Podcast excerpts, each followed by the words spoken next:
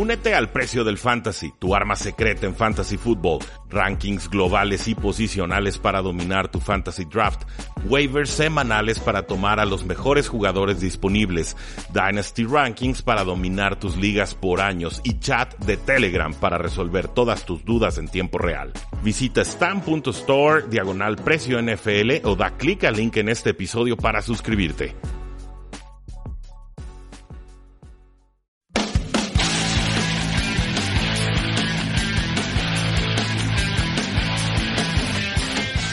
Saludos a todos y bienvenidos a un programa más de Tres y Fuera, donde la NFL no termina y nosotros tampoco. Mi nombre es Rudy Jacinto, me encuentran en Twitter como arroba NFL y esta es la previa que grabamos con Jesús Sánchez de Hablemos de Fútbol. Espero lo disfruten.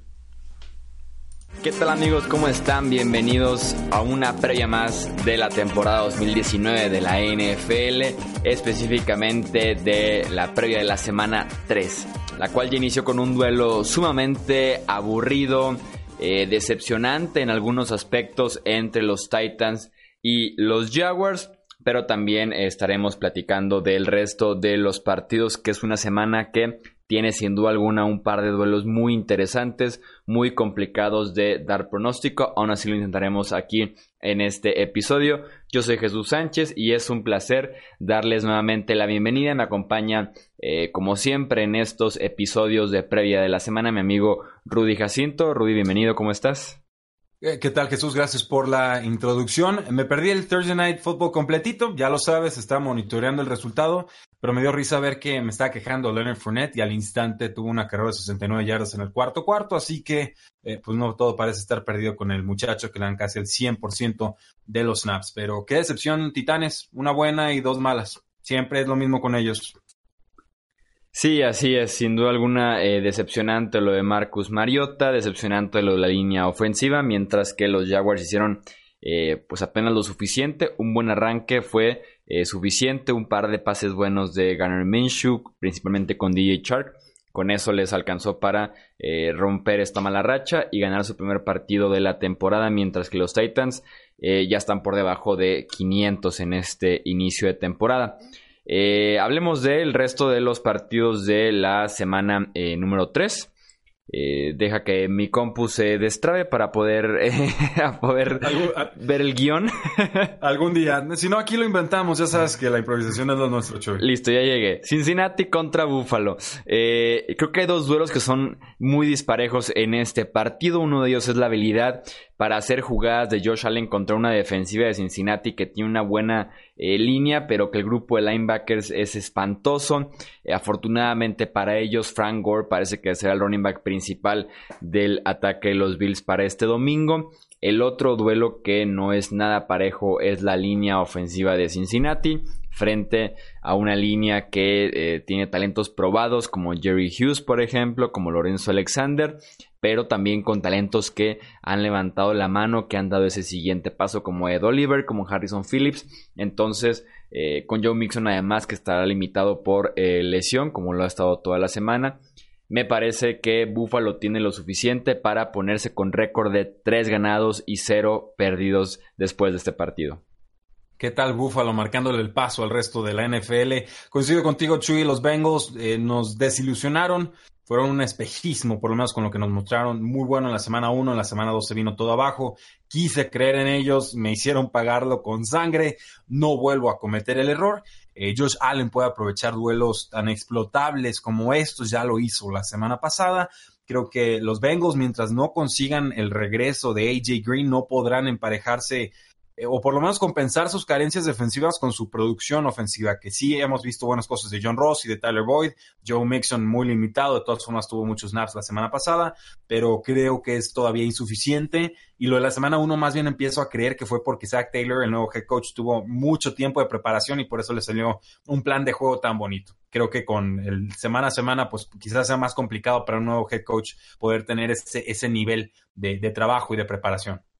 Sí, en aquella semana uno Zach Taylor con la gran ventaja de hacer su primer partido como eh, head coach y también llamando las jugadas en la NFL, pues lo conocían eh, realmente poco y explotó sin duda alguna esa parte del, del juego.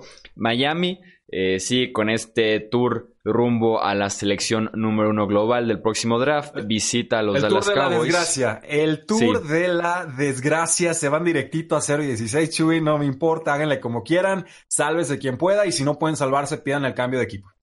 Afortunadamente para los que vemos ese eh, tour, Ryan Fitzpatrick ya no está como chofer de ese tren que va directo al 0-16. Ahora es Joe Rosen quien será el quarterback titular de los Dolphins la decisión correcta. Gracias Miami por tomar esta decisión. Con Ryan Fitzpatrick no ganaban absolutamente nada iniciándolo, sí perdían bastante. Josh Rosen les costó una segunda ronda y tienen 14 partidos para determinar el futuro de este quarterback.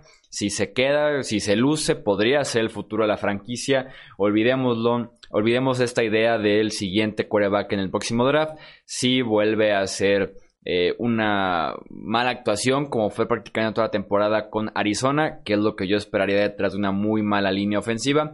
Es momento de replantearse qué hacer con Josh Rosen si se queda como suplente del próximo quarterback de los Dolphins. Eh, Doug Prescott, que es líder de la NFL en porcentaje de pases completos, en touchdowns, en yardas por intento de pase, en rating de quarterback, sin duda alguna va a aumentar eh, estos números ahora que se enfrenta a Miami. Obviamente voy con los Cowboys.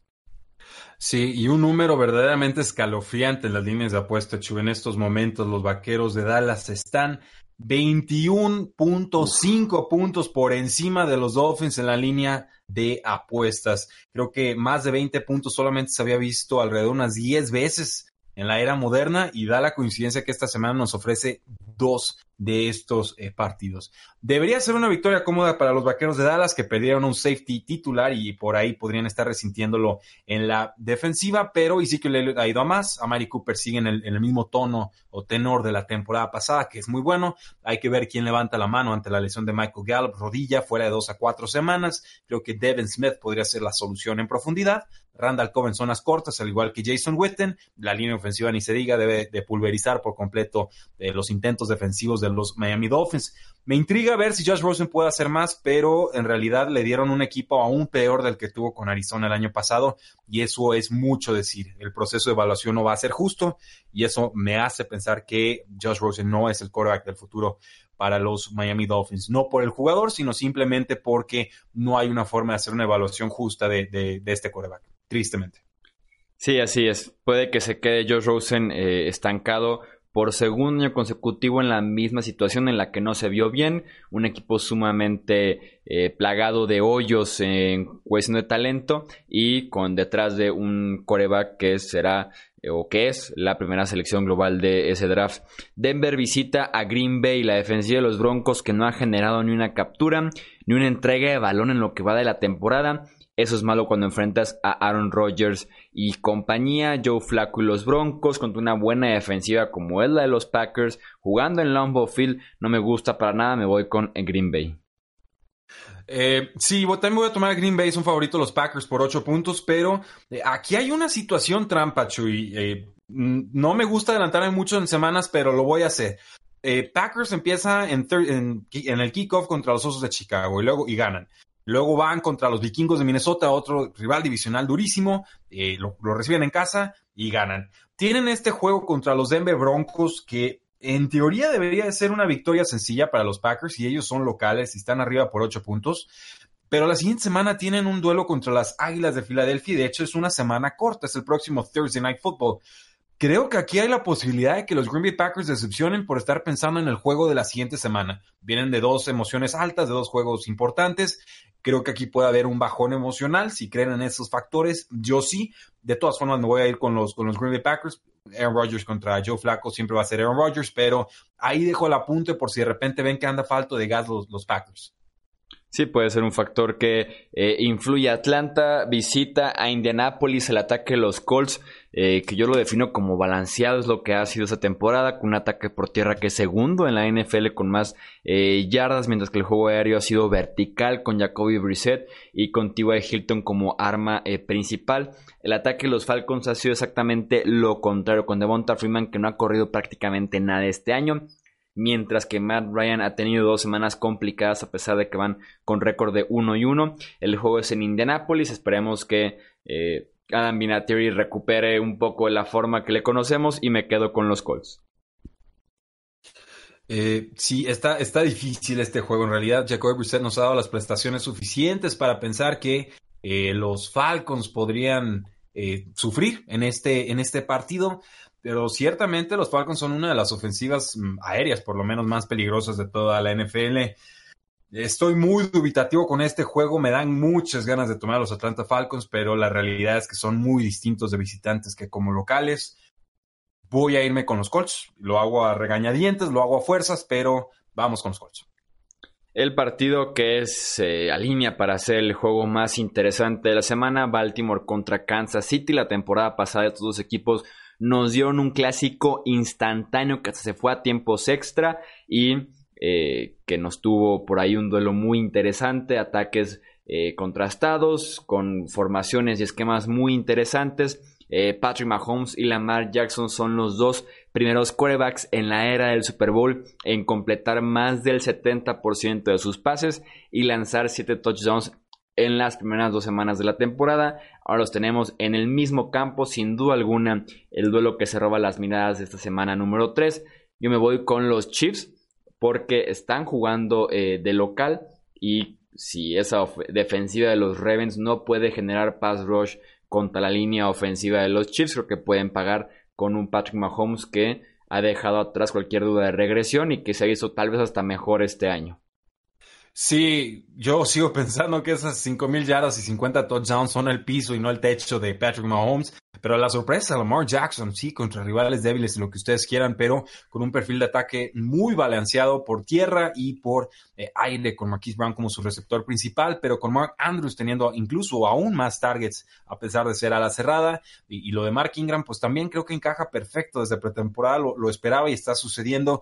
Esta ofensiva dio un paso adelante muy importante. Y la defensa de los Chiefs es vulnerable. Yo no compro que sea una buena unidad, más allá de que pueda ser oportunista con la recuperación de, balones o, capturas de eh, coreback. Lamar Jackson es difícil de atrapar, pero Patrick Mahomes está cortado de otra madera. No importa si no tiene a Terry Hill, tiene suficientes armas para hacerle daño a esta secundaria de los Baltimore Ravens que ha permitido eh, pues muchas yardas a Kyler Murray, novato, le permitió más de 300 yardas aéreas, así que yo puedo ver aquí un tiroteo, pero creo que finalmente eh, Kansas City va a imponer la localidad eh, por ese touchdown de diferencia. Oakland visita a Minnesota. Dalvin Cook está siendo uno de los mejores corredores en toda la NFL este año. Eh, por el otro lado tenemos a Josh Jacobs, este corredor de primera ronda, que también ha sido una grata sorpresa, pero que ha estado muy limitado en la semana de entrenamientos con una lesión en la cadera y que además eh, se reportó que tiene una enfermedad que lo ha hecho perder hasta 10 libras. Eh, la reportó él, Chuy. Sí, la reportó él por Instagram. El mismo en su Instagram. ¿te, imaginas a Bill Belichick permitiendo a sus jugadores anunciar si están enfermos y bajando kilos en redes sociales? Si algo hemos aprendido en este off-season es que no hay disciplina en Oakland. Amén. Eh, Kirk Cousins que enfrenta una defensa secundaria mucho más a modo que la que enfrentó la semana pasada porque fue tal vez el peor partido de Cousins como quarterback de los Vikings. Ahora sí me gusta Minnesota frente a esta defensiva de los Raiders. Sí, vamos con Minnesota. De hecho, en una en Survivor Leagues muy profundas, 300 jugadores quedan vivos. Me fui con los vikingos de Minnesota esperando alguna sorpresa con Patriotas o quizás alguna sorpresa con los vaqueros de Dallas.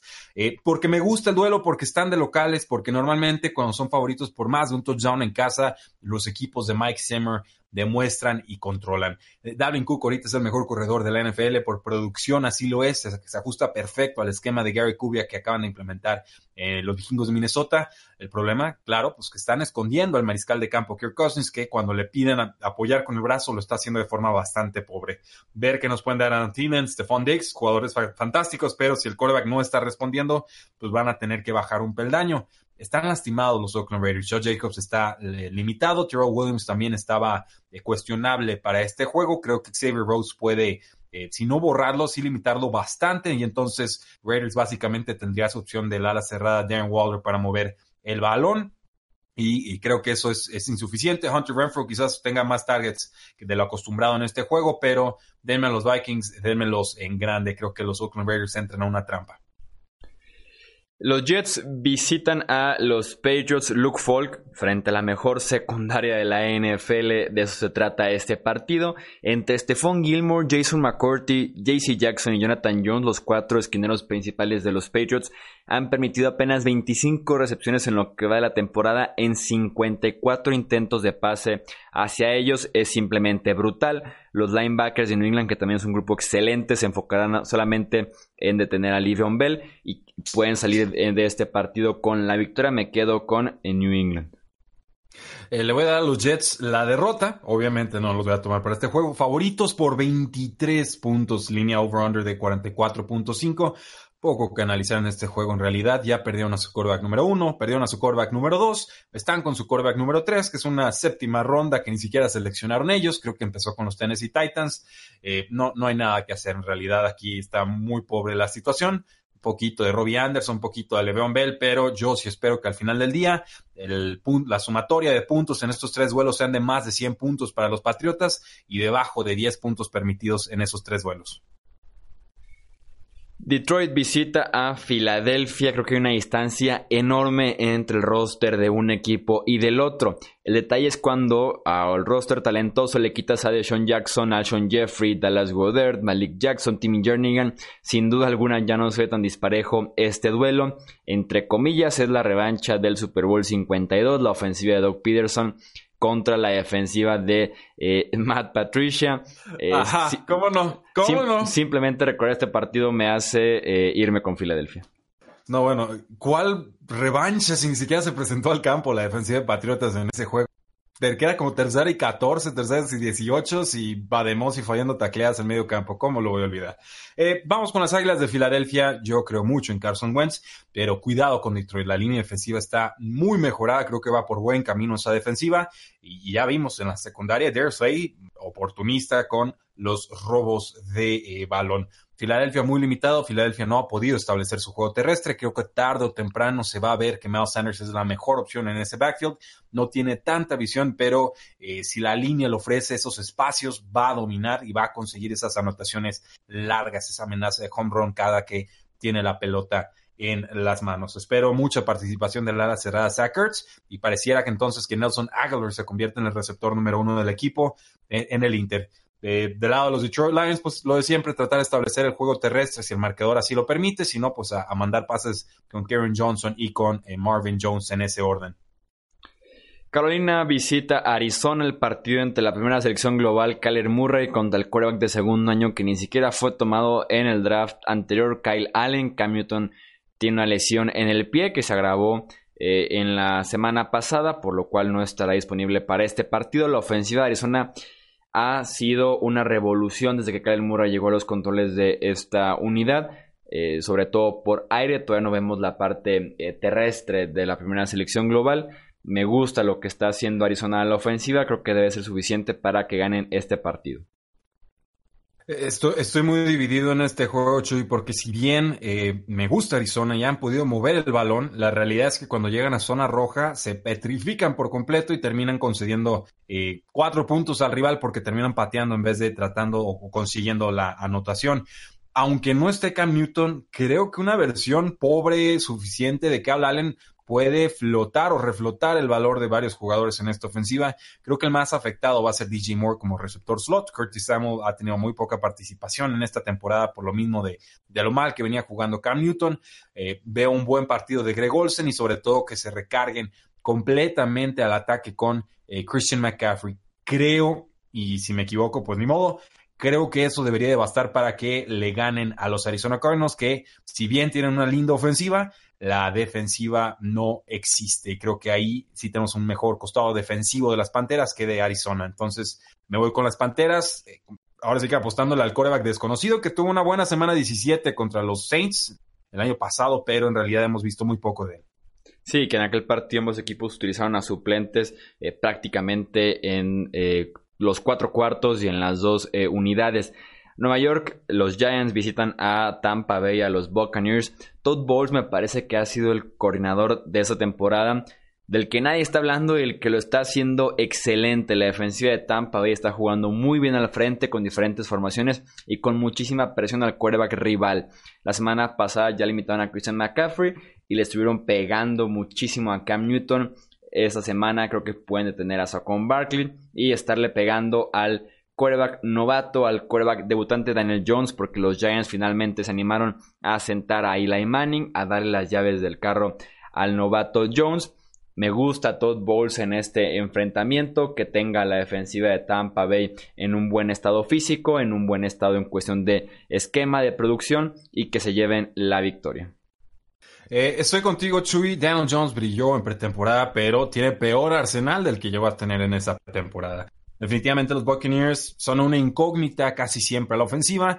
Depende si James Winston eh, sabe que no le debe pasar a los rivales o si de repente se vuelve daltónico y confunde los jerseys. Pero si cuida el balón, si medio establece en el juego terrestre que no debe ser muy complicado contra estos desahuciados Giants. Y si la defensiva se sigue comportando de esa manera, presionando a los mariscales de campo, creo que Tampa Bay tiene todo para ganarle a los Giants en este juego. Vamos tomándolos un favoritos por 6.5 puntos. Houston visita a los Chargers de Los Ángeles. Las debilidades más grandes de los Texans son su línea ofensiva y su secundaria. Esta semana van frente a Joey Bosa y Melvin Ingram en la parte de la línea ofensiva. La secundaria va frente a Philip Rivers, Keenan Allen, Mike Williams. No son buenas combinaciones. Me quedo con los Chargers. Sí, los Chargers vienen de perder un juego eh, pues que no debieron haber perdido, a mi parecer. Son favoritos por tres puntos, esperan casi 50 puntos totales en este duelo.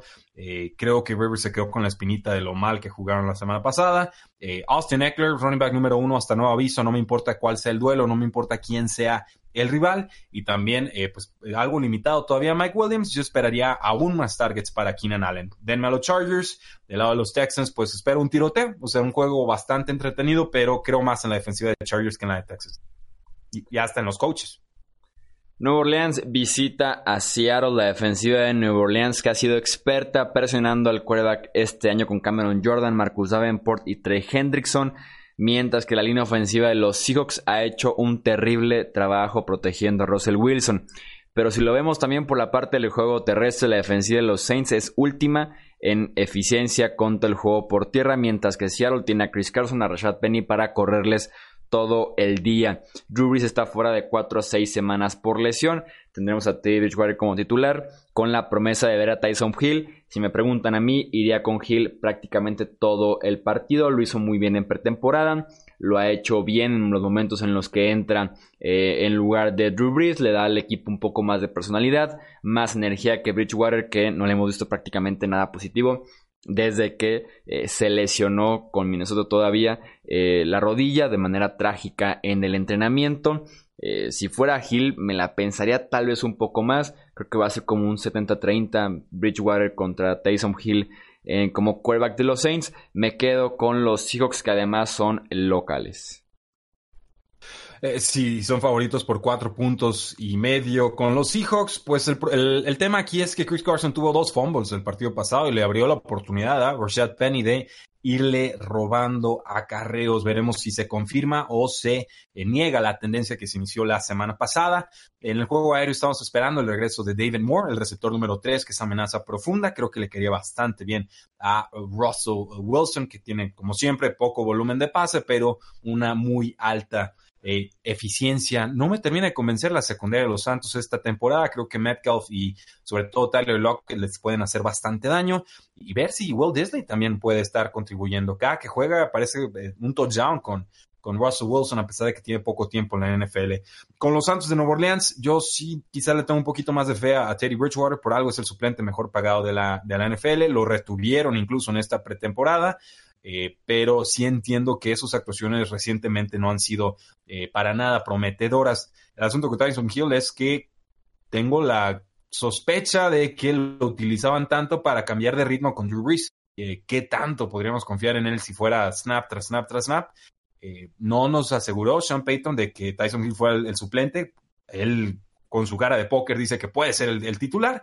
Yo tengo mis dudas, pero ciertamente sí lo han comparado con, con Steve Young me parece muy osada la comparación, pero pues es la clase de amenaza en la que lo quieren convertir.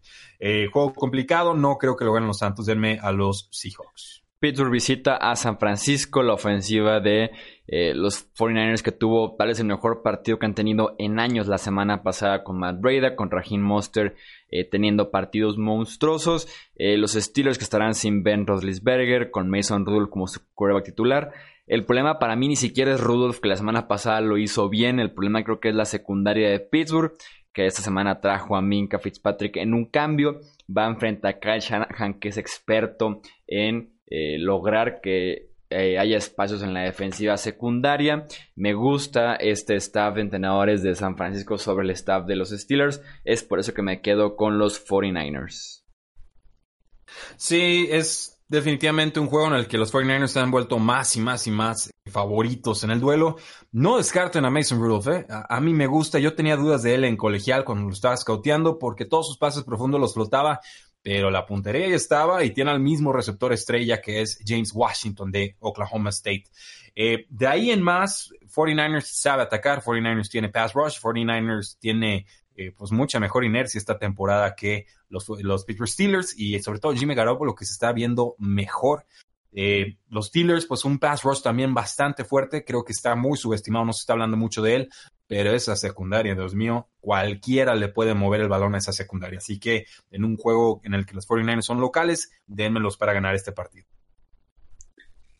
Tenemos después el Sunday Night Football, los Rams de Los Ángeles frente a los Browns. La línea ofensiva de los Rams que ha sido desastrosa, 30 eh, en la NFL contra el pase, 28 en la NFL contra el juego por tierra. Eh, Van frente a Miles Garrett, Sheldon Richardson, Olivier Vernon, la línea defensiva de los Browns que es sumamente talentosa.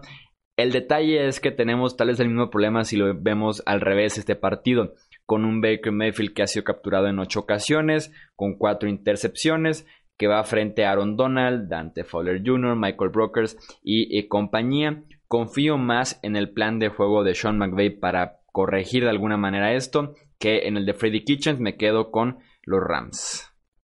No nos está gustando lo que cocina Freddy Kitchens, ¿verdad? Muchas dudas en la línea ofensiva y ahora van contra Aaron Donald. los tackles de los Browns son un verdadero problema y no es nada más la línea ofensiva. Baker Mayfield también está eh, estancado con freno de mano, no está haciendo el de la temporada pasada. Ya dijo Freddy Kitchens, eh, tenemos que hacer que Baker Mayfield se lleve menos golpes y eso pasa por un cambio en el plan de juego, menos pases profundos, pases más cortos, hay que deshacerse más rápido de la pelota. Gran semana para cambiar la estrategia eh, y aunque también la ofensiva de los Rams va con freno de mano, los voy a tomar para ganar este partido. Creo que incluso podrían ganarlo con relativa comodidad. Y cerramos con el Monday Night Football un duelo que está espantoso en el papel, Chicago contra eh, Washington. Eh, la defensiva de los Redskins que ha sido terrible en muchos aspectos este año. Eso es afortunado para Mitch Trubisky que tiene apenas un promedio de 4.3 yardas por intento de pase este año. Es el momento correcto para que esta ofensiva de los Bears pueda resucitar, pueda ver la luz al final del túnel eh, mejorar sus números, mejorar su confianza frente a Washington, mientras que su defensiva se puede aprovechar de Case Keenum con muchos blitzes, que es lo que más le afecta al quarterback de los Redskins. Me voy con Chicago. Eh, te sigo, Chuy. Vamos con Chicago. Si Mitchell Trubisky no juega bien en este partido, apaguen y vámonos. No va a suceder temporada. Eh, esperemos que sí, por el bien de la franquicia, porque si el coreback responde, creo que los Bears podrían tener el mejor roster en toda la NFL. Ese es, el calibre de defensiva que están presentando en estos momentos y la ofensiva no se queda atrás. En todas sus líneas tiene jugadores bastante capaces, pero necesitan que Mitchell Trubisky mejore como eh, pasador y esto eh, está peor que la temporada pasada y eso es preocupante porque la temporada pasada ya era muy inconsistente. Pero al otro lado están los mermados Washington Redskins, Case Keenum no te puede hacer mucho. Darius Guys está en reserva de lesionados. Adrian Peterson, 34 años. Ya sabes que si está en el campo van a correr. Amenazas, pues Jordan Reed si juega, creo que no va a jugar. Eh, Jerry McLaurin, el novato, creo que puede estar bien defendido en este partido. Y Chris Thompson atrapando pases desde el backfield. Eh, Arsenal insuficiente. Denme a los Bears y creo que se pone feo este juego. Eh, son favoritos los Bears por 4.5 puntos. Y no, no me fío de Case esa es la realidad. Sí, lo complicado también es muy difícil fiarse de eh, Mitch Trubisky aún contra esta muy pobre defensiva secundaria de los Redskins. Eh, eso es todo por este previo de la semana número 3. Siendo alguna, se lleva por ahí los, reflectores el Baltimore Kansas City, tal vez el New Orleans Seattle por el Morbo, el Sunday Net Football que también se ve interesante. Nos queda otra más que disfrutar de estos y el resto de los partidos de esta jornada número 3. Rudy, muchísimas gracias nuevamente por tu análisis de esta previa. Igualmente, Chuy, no olviden seguirnos en Facebook, Twitter, Instagram y YouTube, suscribirse a estos sus podcasts y por supuesto dejarnos una fantástica reseña para que podamos llegar a más personas. Yo soy Jesús Sánchez, muchísimas gracias nuevamente y nos escuchamos en el próximo episodio. Hasta luego.